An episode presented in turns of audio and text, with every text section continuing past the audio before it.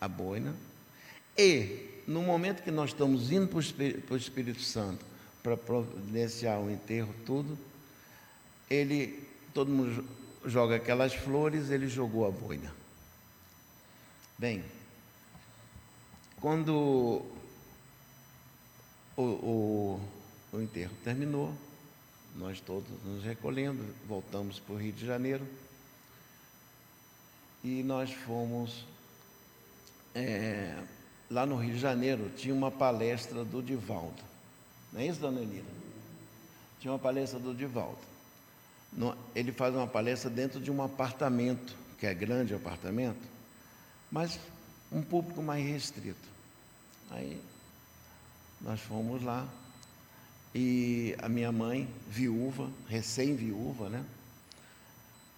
Quando terminou a palestra, muita gente vai para falar com o Divaldo. Como é um apartamento, não é como um auditório que faz uma filazinha para ir um atrás do outro. Vai todo mundo meio que em cima. Aí dona Lenira, que não é boba, né? Chegou ali, não é, não, não, não, chegou ali, agarrou o braço do Divaldo ali, o Divaldo viu aquilo e continuou atendendo as pessoas. Ela ali. Vai ter, um, vai ter meu momento para falar com ele. E quando ele. É, as pessoas começam a sair, aquela coisa toda, o atendimento conclui, ela vira para. Ele vira para ela, minha mãe, Enira, né? Vira para ela e fala assim: Meus parabéns. Como meus parabéns? Eu acabei de ficar viúva, meus parabéns. Não, porque o Viana, ele era para ficar numa cadeira de roda, talvez numa cama. Realmente o carro é, quebrou bastante as pernas e a bacia dele, né? Mas teve um, um objeto mais pontudo que fez com que ele desencarnasse. Era para ficar ali. Mas o mérito dele fez com que ele não desencarnasse, ou que ele não sobrevivesse dessa maneira. Antes mesmo da colisão do carro com o, o caminhão, ele foi sacado do carro. Ele, espírito, ele não vivenciou toda a pancada, todo o, o, o acidente. Não, ele não vivenciou isso. Então, por isso estou dizendo para a senhora, meus parabéns pelo marido que teve. Ele agora está, a expressão que ele usou foi assim, ele está debaixo de uma árvore, se refazendo, porque tem muito trabalho. E, e ele está aqui agradecendo a boina que o pequeno jogou na hora da desencarnação, na hora do enterro. Né?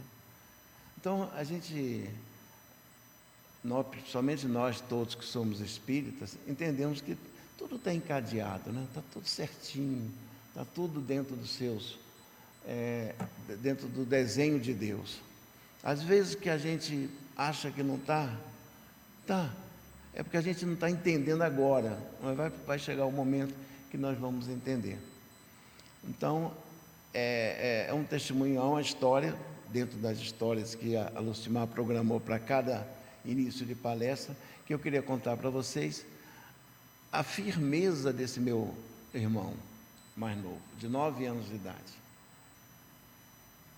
E só para não terminar agora, ele isso foi no dia 1 de junho e no dia 1 de dezembro eu casei.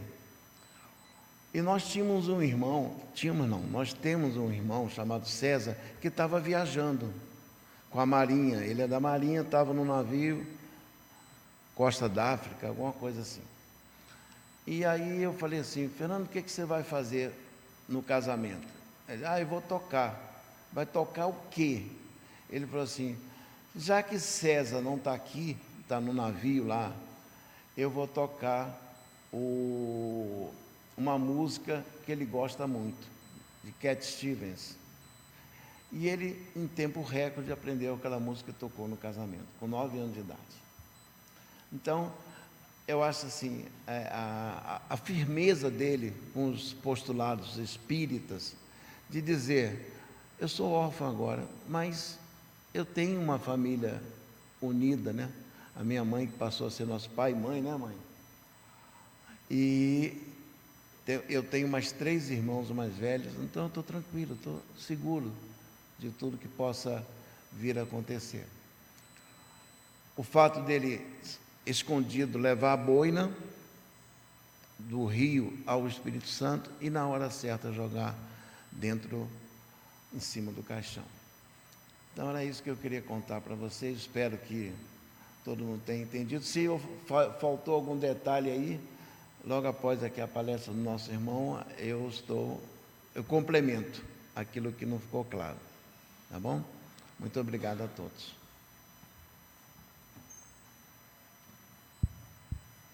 Boa noite. Obrigado, Paulo, por trazer essas histórias para nós, né? Mostrando a firmeza dentro da doutrina. Hoje nós temos como palestrante Juan Carlos, trabalhador da, da Centro Espírita, Obras Sociais Fraternidade de Maria, Osframa, lá no Guaraduz. E ele vai falar sobre as bem-aventuranças. Já sabemos que vai ter riqueza de estudo e reflexão para todos nós. Então vamos fazer a nossa prece, que o horário já está chegado. Senhor Jesus, como é bom estar contigo. Como é bom, Senhor, conhecer o teu Evangelho. Que possamos nesta noite beber cada vez mais as palavras, o tema que foi preparado pelos amigos espirituais e pelo nosso irmão Juan Carlos. E que durante a nossa palestra possamos receber as bênçãos necessárias para cada um, tanto encarnado como desencarnados. E contando sempre contigo, nós agradecemos e iniciamos a nossa palestra rendendo graças a Deus a palavra Juan Carlos.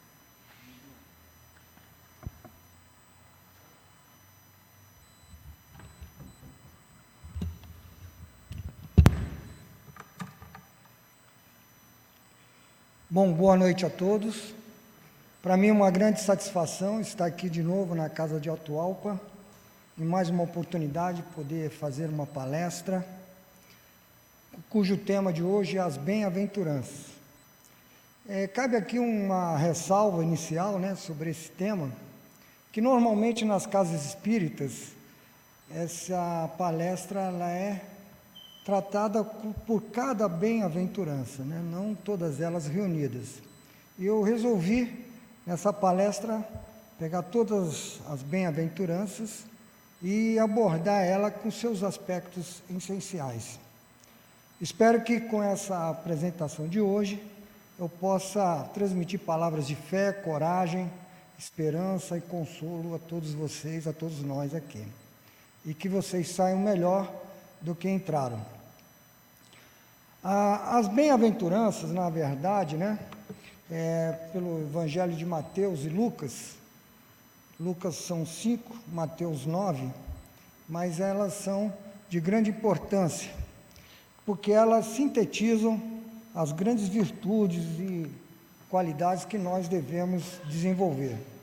Nós sabemos que Jesus né, trouxe a boa nova é, com palavras de vida eterna para a conquista do reino de Deus dentro de cada um de nós. Ele revelou um Deus amoroso, bondoso, justo e misericordioso. Né? Os judeus imaginavam que o Messias seria alguém guerreiro, alguém que pudesse libertar o povo hebreu, mas ao contrário veio um Messias amoroso e trazer mensagens de amor. Ele ensinou a lei maior do amor para a prática da verdade que liberta a alma. E assim Jesus é o caminho, a verdade e a vida em direção ao Pai. Ninguém chega ao Pai a não ser por intermédio de Jesus. Antes da do Sermão da Montanha, né, alguns fatos para a gente se situar na, no histórico, né?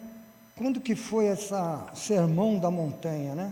Ela foi logo depois do batismo de Jesus por João Evangelista, no Rio Jordão, depois da bodas de Caná, em que Jesus transformou água em vinho, e ali Maria perguntou a ele, né, para fazer converter, né, que tinha acabado o vinho da alegria naquela festa de casamento. E Jesus tinha dito: "Não é ainda a minha hora". Mas Maria, como uma, toda mãe de todos nós, ela fez o Cristo fazer o primeiro milagre dele. E ali iniciou a sua missão. Também a prisão de João Batista. Aí Jesus também começa a fazer seus apostolados, né, a rebanhar os, os pescadores de homem, faz a sua pregação, inicia algumas curas. Então, isso daqui, logo depois dessa situação, nós vemos o Sermão da Montanha. O Sermão da Montanha, alguns livros vão dizer que é monte, uns até chegam a dizer que é planície, ali perto de Carfanaum. Mas monte ou montanha, tanto faz. O importante é a mensagem que o Mestre nos deixa. Lá no Sermão da Montanha, Jesus faz um discurso inaugural da sua missão. É uma síntese do seu evangelho. Então, ele consegue, com todas as bem-aventuranças, fazer uma síntese da sua mensagem do início da sua missão. Na verdade, o Sermão da Montanha, ele é, ele evidenciou todos aqueles atributos, virtudes, valores que nós devemos cultuar, desenvolver para pertencer ao reino de Deus. Então, às vezes a gente pensa, o que é o Sermão da Montanha? O que é as bem-aventuranças que faz parte do Sermão da Montanha?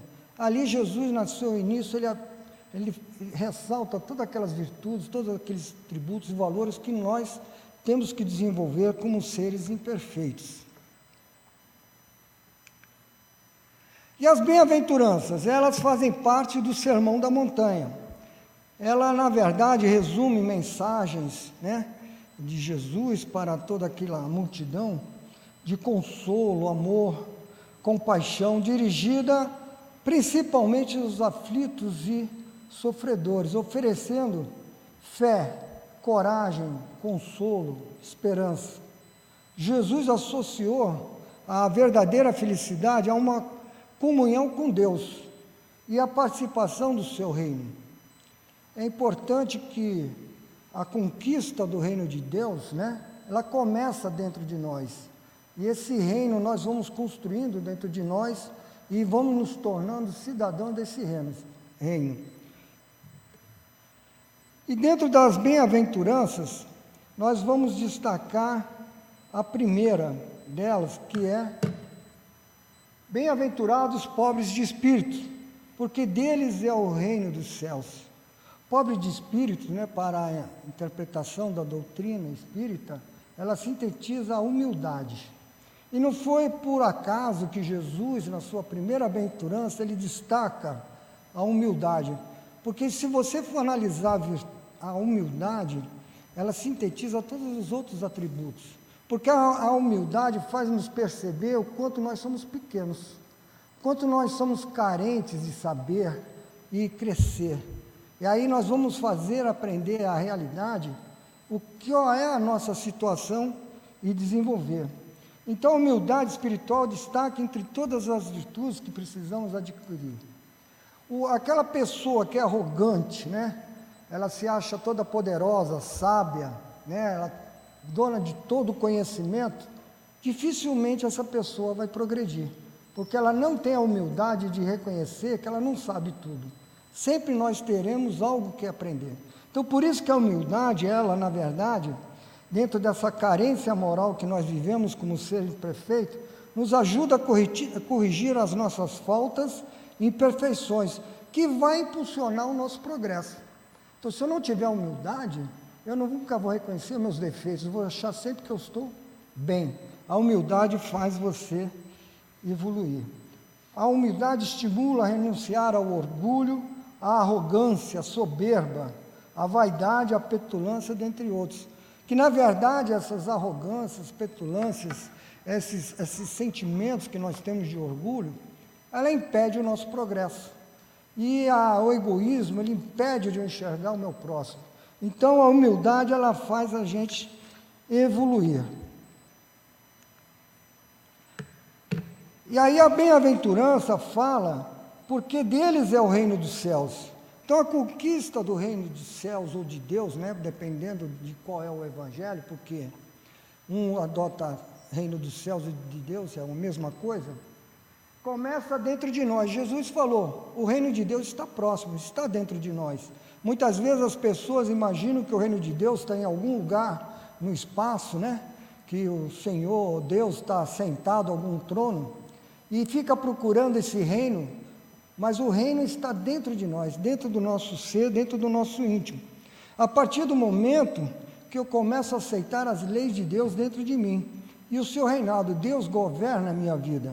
Então isso daí faz eu pertencer ao reino de Deus. É um estado de harmonia da, da alma, que é a bem-aventurança, uma felicidade, com as fontes de vida eterna. Um dia o reino de Deus será deste mundo. Quando o reino de Deus será deste mundo? Porque Jesus disse: Meu reino ainda não é deste mundo. É que cada um cultuar aos ensinamentos de Jesus dentro da sua alma, do seu coração, ele estará conquistando o reino de Deus dentro de você. E todos nós conquistando esse reino de Deus, o reino de Deus será deste mundo. Então, nesse momento de transição planetária, de provas e expiações para o mundo regenerado, nós devemos conquistar o reino de Deus dentro de nós. A próxima bem-aventurança, como eu falei, eu vou tratar da, das essências de cada bem-aventurança, porque eu achei importante a gente dar uma visão geral dela para o nosso crescimento. Bem-aventurados que choram, ou os aflitos, né? Porque eles serão consolados. Jesus, na verdade, ele sempre diz que quem precisa de médico são os doentes, né? Porque aqueles que não precisam de médico são aqueles soberbos, aqueles que se acham que sabem tudo, né? Mas aqueles que choram, aflitos, eles estão propensos a serem consolados. E Jesus vem para consolar os aflitos, porque os seus males serão compensados por alegrias futuras. Então, quando ele diz que vai ser consolado, ele diz: não se preocupe com a sua dor e o seu sofrimento, você será consolado. Então, ele promete, em contrapartida ao sofrimento e à dor, que você será consolado futuramente. Na verdade, para a doutrina espírita, nós temos uma visão de que as aflições, o sofrimento, a dor são oportunidades de reajuste perante a lei de Deus. São oportunidades de educar o espírito e a alma sendo necessário compreendê-las e aproveitá-las como preciosas lições. Não ficar se lamentando porque está sofrendo e tem a determinada dor. Nós temos que lutar para melhorar e crescer, que a dor vai passar. É o que promete Jesus Cristo. A próxima bem-aventurança é: bem-aventurados os mansos, porque eles herdarão a terra. Bem-aventurados os pacificadores, porque eles serão chamados filhos de Deus. Então Jesus promete aos mansos e pacificadores que justiça será feita, porque herdarão a terra e serão chamados de filhos de Deus. O Cristo, na verdade, com essa bem-aventurança, ele condena a violência, a, a agressão, a cólera, a raiva, todo esse sentimento inferior de ódio que nós alimentamos durante a nossa vida, né? É, principalmente com os nossos semelhantes.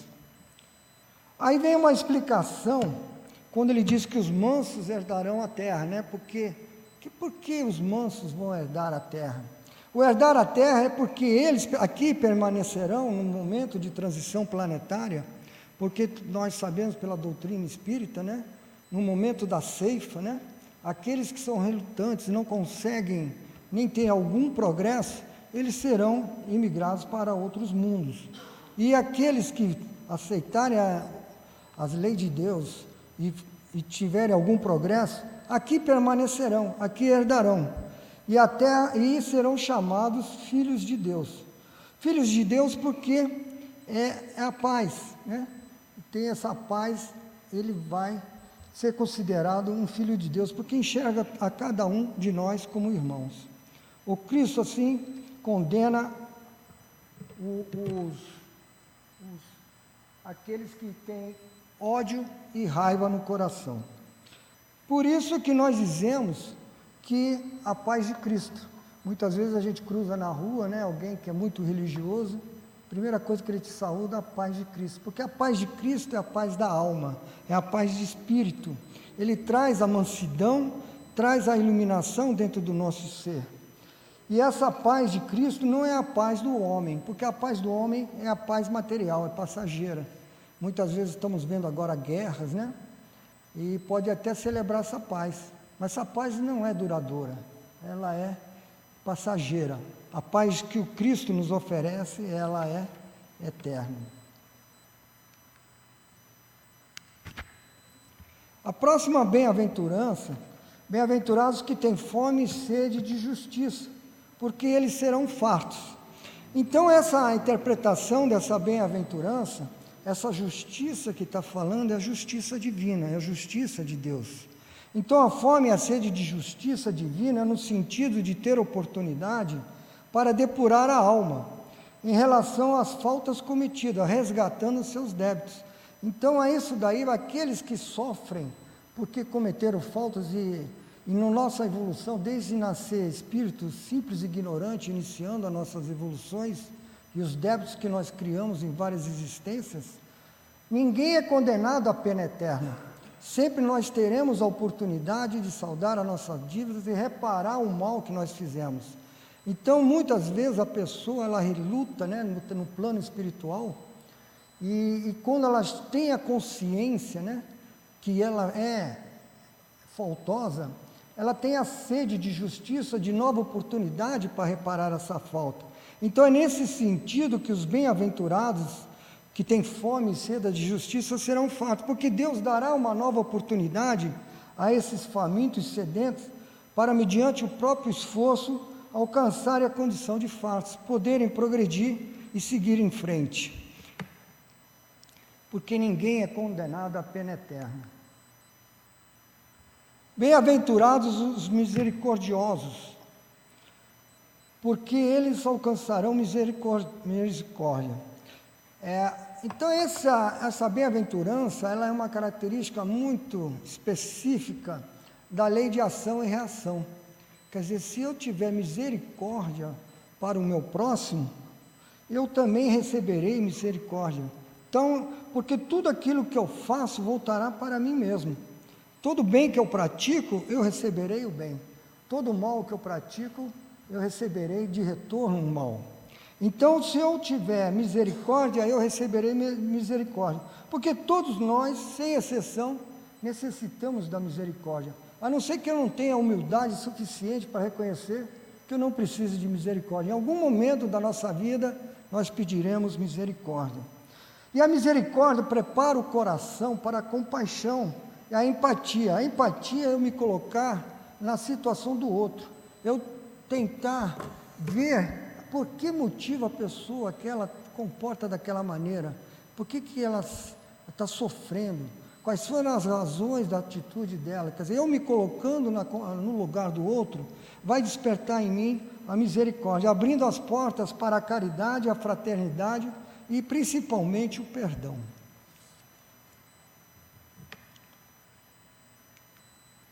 A outra bem-aventurança, fazendo um resumo, como estou falando, né?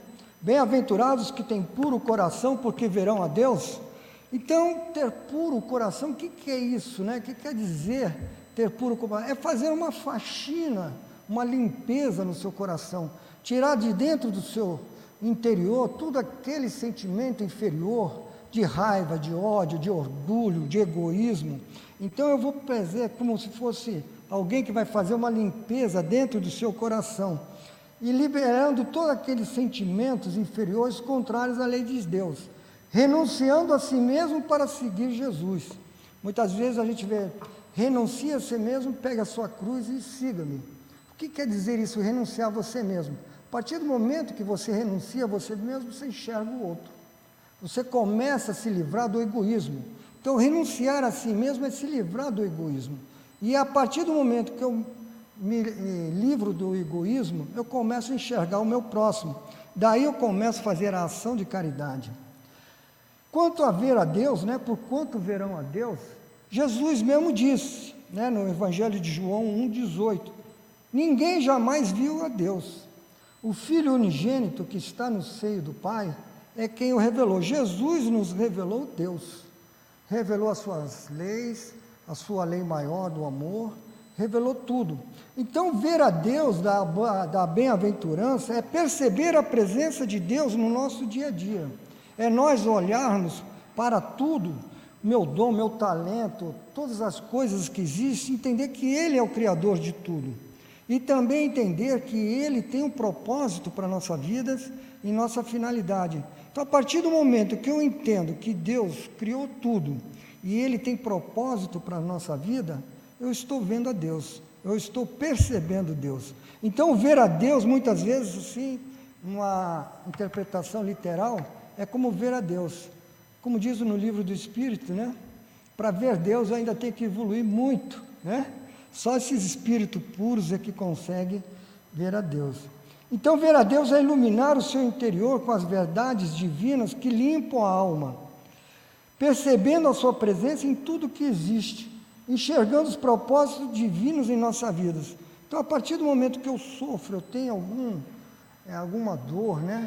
alguma coisa ocorre na minha vida e eu entendo que tudo tem uma finalidade, um propósito nessa vida, nada é por acaso, eu estou vendo a Deus. Próxima bem-aventurança. Bem-aventurados que têm sido perseguidos por causa da justiça, porque deles é o reino do céu.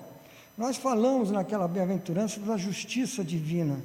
Aqui é uma justiça no sentido do nosso conviver, porque felizes os justos que sofrem perseguição por amor ao bem, à paz, ao progresso, à ordem. E nós devemos, todo mundo, contribuir para o avanço moral da humanidade. Por isso que Jesus diz que eles, que é deles o reino do céu, porque essa é a grande mensagem que Jesus traz para a gente na bem-aventurança. Então, se eu estou contribuindo para essa paz, né, para essa harmonia, para esse bem para toda a humanidade, eu estou cumprindo essa bem-aventurança, né? Então, esses serão reconhecidos como representantes do reino de Deus. Eles são eles vão nos representar o, bem de, o reino de Deus.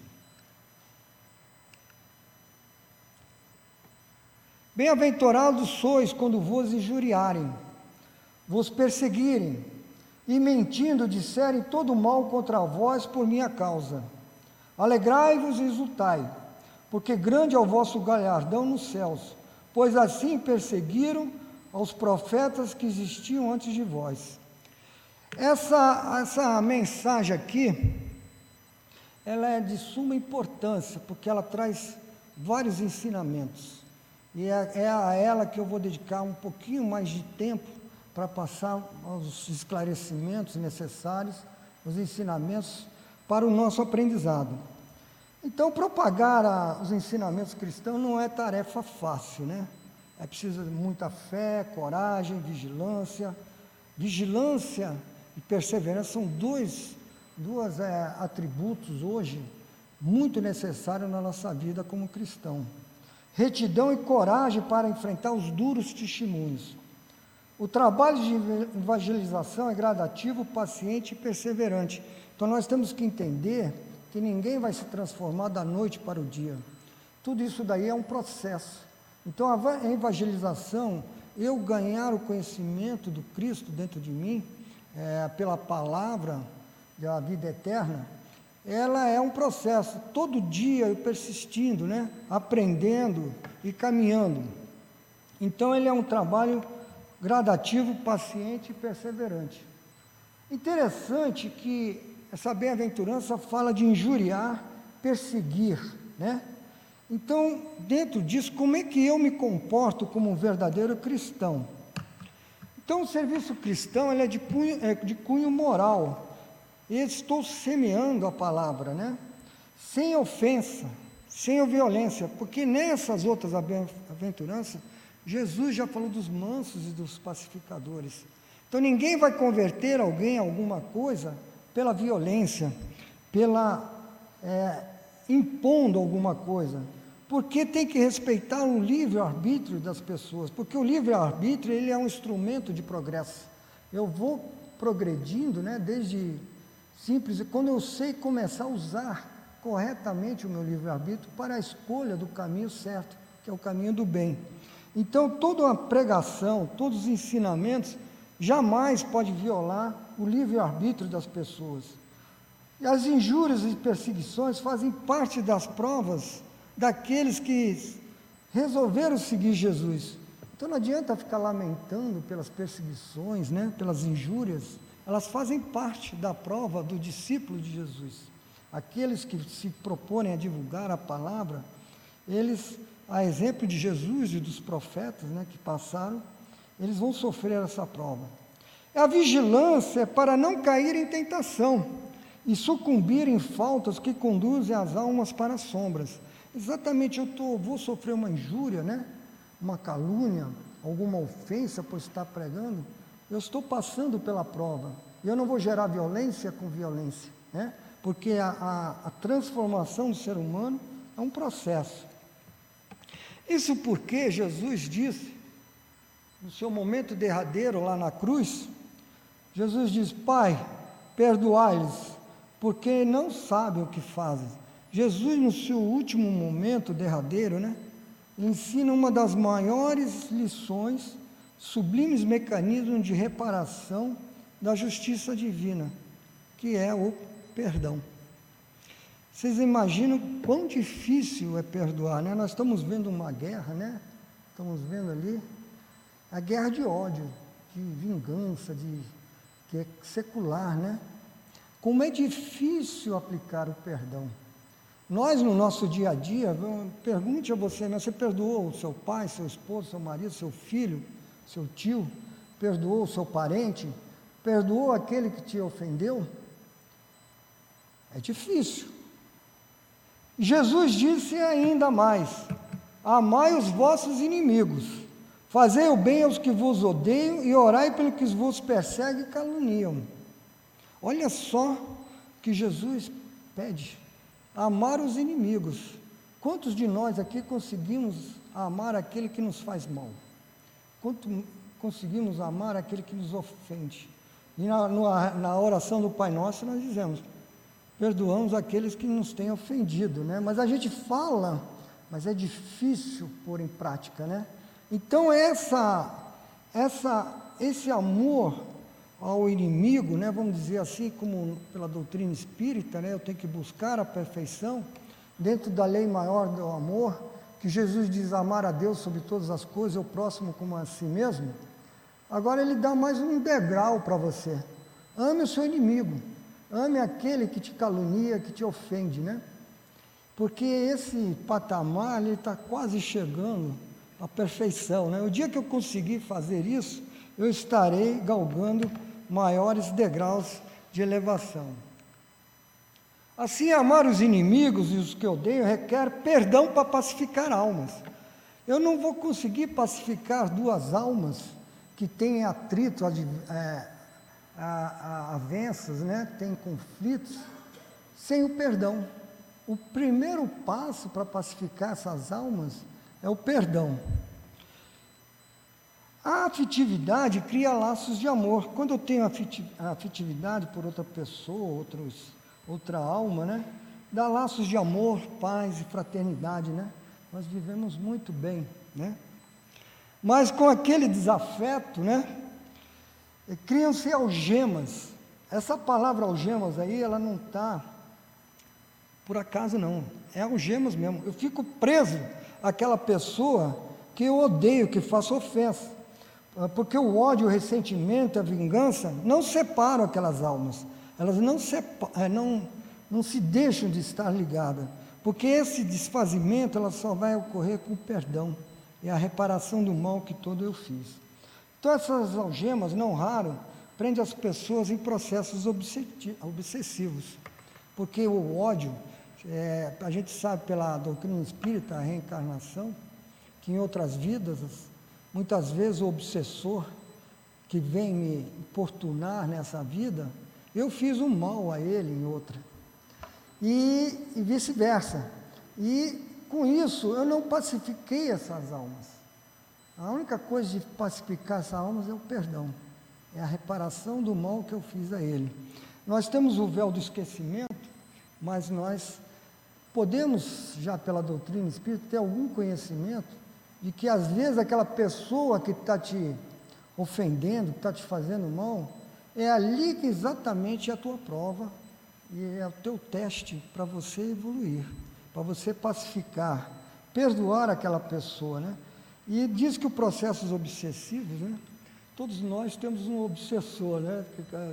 Indistintamente, né? Eu também, às vezes, sinto uma vibração negativa. Eu falei, é obsessor atuando. Aí faz as orações, né? Pai Nosso, Ave Maria, vai conversando com Deus, pede ao seu Espírito protetor para te proteger e que ele é levado para outro local. É por isso que numa casa espírita, quando tem o tratamento desobsessivo, a primeira coisa que se faz é acolher o obsessor, porque ele é uma alma em sofrimento. Ele fica perturbando aquela alma. E aí nós temos que desejar ele ir para aquela enfermaria espiritual e entender aquele mal que ele está fazendo àquela pessoa e ele prosseguir o seu caminho, porque a busca da perfeição é para todos nós, sem exceção, todos nós chegaremos à perfeição. Isso é certo. O criminoso de hoje, ele vai ser uma pessoa de bem amanhã. Quando? Eu não sei. Jesus tem toda a eternidade o infinito para que isso ocorra. Se ele cair em consciência em si mesmo, pelo autodescobrimento, autoconhecimento, ter uma consciência dele mesmo, ele vai querer, ele vai ser um daqueles sedentos de justiça. Assim, acima de tudo, devemos praticar o amor ensinado pelo Cristo. Deus é amor, tudo foi criado por amor. Nós voltamos nessa vida, reencarnamos por amor, e nós vamos progredir por amor. E nós devemos viver e crescer pelo amor. E o amor que Deus nos apresentou, vários tipos de graus de amor, né? Amar a Deus sobre todas as coisas é um degrau, amar ao próximo como a si mesmo é um outro degrau, e um degrau mais lá em cima é amar os inimigos e o que ofende e persegue. Esse, esse é desafiante. Eu com, concordo com todos que esse é desafiante. Mas podemos começar reza, pede a um espírito intercessor para levar a paz àquela alma perdida, né? faça orações por ela, peça que ela encontre o caminho do bem. Nós podemos abraçar essa pessoa de diferentes maneiras. Quando eu vejo uma pessoa que me ofende e que ela está num estágio evolutivo muito abaixo do que o seu, porque ela vive em função da raiva, do ódio, eu começo a compreender o problema daquela pessoa. Aí eu vou ter mais paciência, vou perdoar ela. Porque ela está num nível de desenvolvimento espiritual e moral muito abaixo. Ela tem muito o que aprender. E compreendendo isso, eu perdoo. Eu tenho paciência e faço oração por ela. Amar na plenitude é ver em qualquer pessoa um filho de Deus, um irmão em processo de evolução, assim como você, sujeito a enganos, erros e omissões mas perfectível, porque ele e você, todos nós, um dia chegaremos à perfeição. Por isso que Jesus disse: sede perfeitos. Todos nós seremos perfeitos um dia. Quando? Temos que lutar diariamente. Um dia chegaremos lá. Sendo necessário enviar-lhes vibrações de harmonia, paz e caridade. Se eu não consigo perdoar aquela pessoa, reze por ela. Reze, faça uma oração, peça uma intercessão de um espírito protetor, benfeitor, que possa ajudar aquela alma perdida. Né? Assim, confie em Deus e no Cristo, porque, é, porque o jugo do Cristo é suave e seu fardo é leve. Muitas vezes a gente reclama da dor e sofrimento, mas o Cristo é mais leve. Ter Cristo dentro de você, ele vai aliviar as suas dores. Sob o amparo e a orientação do seu Evangelho, adquirimos a fortaleza moral que liberta a gente dos velhos hábitos, que nos mantém presos a imperfeições. É, na verdade, você ter consciência que tem que mudar a sua vida. Você tem que dar, às vezes, na sua vida, como foi Francisco de Assis, que fez um voto de pobreza, ele vive uma família rica, né? e ele faz um voto de pobreza, ele dá 180 graus na vida dele. Ele toma outro rumo na vida dele.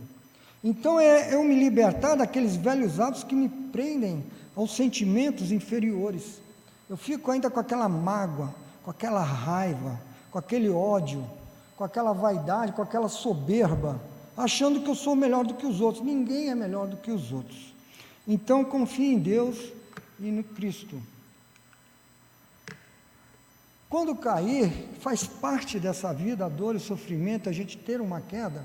Levante-se e prossiga. Se cair de novo, levante de novo. De quedas e levantar, quando a gente perceber, nós já estamos lá na frente. E nós vamos crescer com quedas e levantar. Não podemos cair e permanecer no chão. Então nós vamos cair, recomeça a caminhada com todos os companheiros de jornada pela estrada da vida eterna, porque todos nós nos encontraremos lá na frente. E lembrar que nós não estamos sozinhos. Quando você achar que você está desamparado, não tem ninguém, você está abandonado, você tem Jesus para te amparar. Jesus diz que estará conosco até o fim dos tempos. Ele está com a gente desde a criação desse sistema do, do nosso planeta, ele disse: Meu pai trabalha e eu continuo trabalhando. Então, ele sempre estará ao nosso lado para nos apoiar. E já terminando a minha palestra aqui, que o tempo já está passando e passa rápido, né? Uma última mensagem que eu gostaria de deixar para vocês, de todas as suas bem-aventuranças, né? Que Jesus é o caminho, a verdade e a vida. Então ali vocês estão vendo uma estrada, né? Jesus nos abraçando, abraçando uma criança, né? Levando para a perfeição, para a vida eterna. Mas eu não seguirei para esse caminho se eu não amar, só amar a Deus. Eu tenho que amar o meu próximo em toda a sua abrangência. Como a você mesmo, porque amar como você mesmo, você vai primeiro perguntar: como é que você se ama? Você se ama? Primeira pergunta, né? Se você não se ama, procure se amar. E o quanto você se amar, ame o seu próximo. E depois disso, procure amar também aqueles que te ofendem, aqueles teus inimigos, os adversários. Por isso que dizem toda a sua abrangência. Porque Cristo ensinou a lei maior do amor, que é o modelo de amor divino. Então, se nós praticarmos o amor divino, estaremos no caminho da verdade e da vida em direção ao Pai. Com isso eu encerro aqui a minha apresentação. Agradeço a oportunidade de todos aí de falar de uma das bem-aventuranças de uma maneira abrangente e geral. Muito obrigado.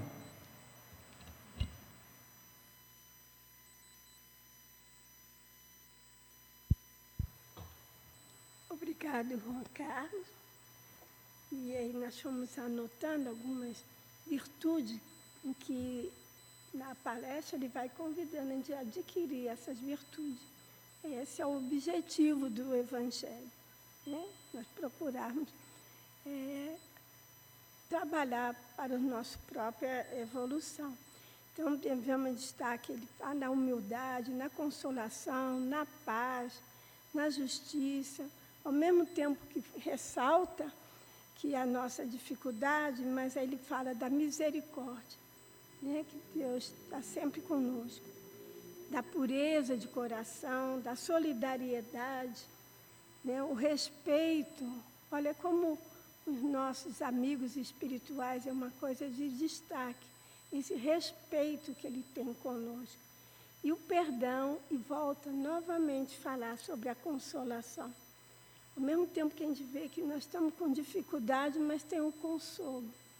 Essa é a garantia que que nessas bem-aventuranças Jesus quis ressaltar para todos nós. Né? Então, muito obrigada. E é motivo de reflexão também para nós. Né?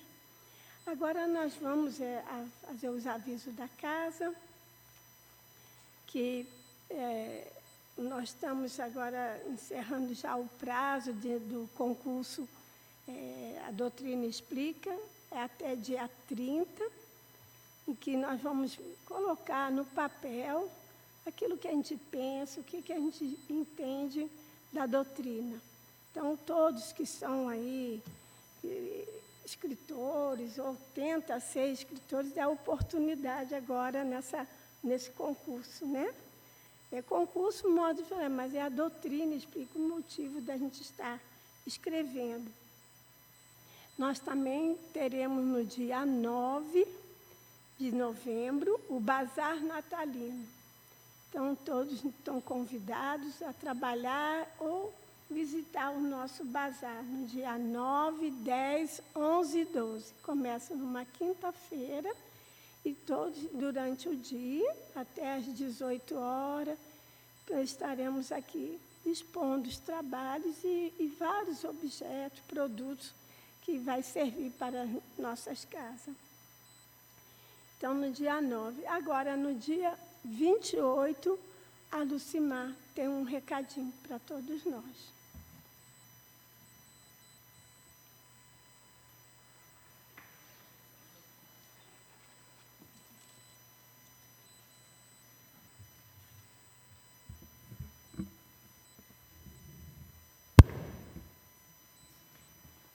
Boa noite.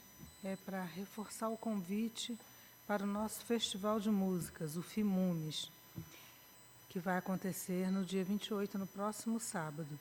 E nós pediríamos, então, que o nosso irmão Ricardo passasse para nós o vídeo. Quem vai fazer esse convite é a nossa irmã Conceição Cavalcante.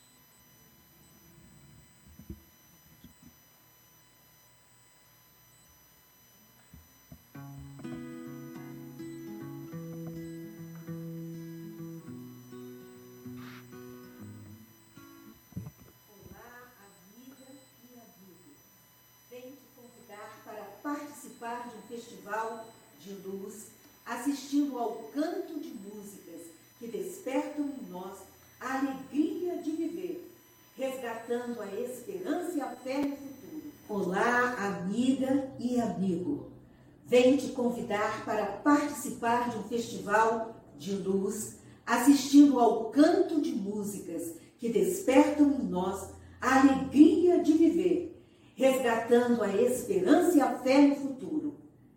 Venha assistir ao FIMUMES 2023, o Festival Interno de Músicas do Grêmio Espírita Atualpa, que acontecerá no dia 28 de outubro, num sábado, às 19h30.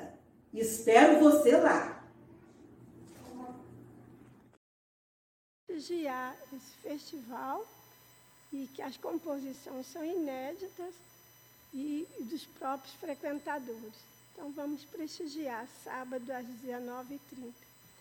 Nós, depois da, da prece, nós sortearemos o livro que todos receberam ao, na recepção. Então, no cantinho da mensagem, no alto da página, tem um número, e é esse número que nós vamos é, sortear. Então vamos agradecer a Deus e nesse momento nós hoje em particular nós pediremos uma oração que todos possam vibrar para a nossa irmã Quintina, Flores Mendes, mãe da Valéria, Viana e sogra do Paulo de Tarso. Então vamos reforçar essas orações. E assim, Jesus, nós agradecemos Agradecemos a lição da noite de hoje. Agradecemos as bênçãos que foram derramadas sobre todos nós.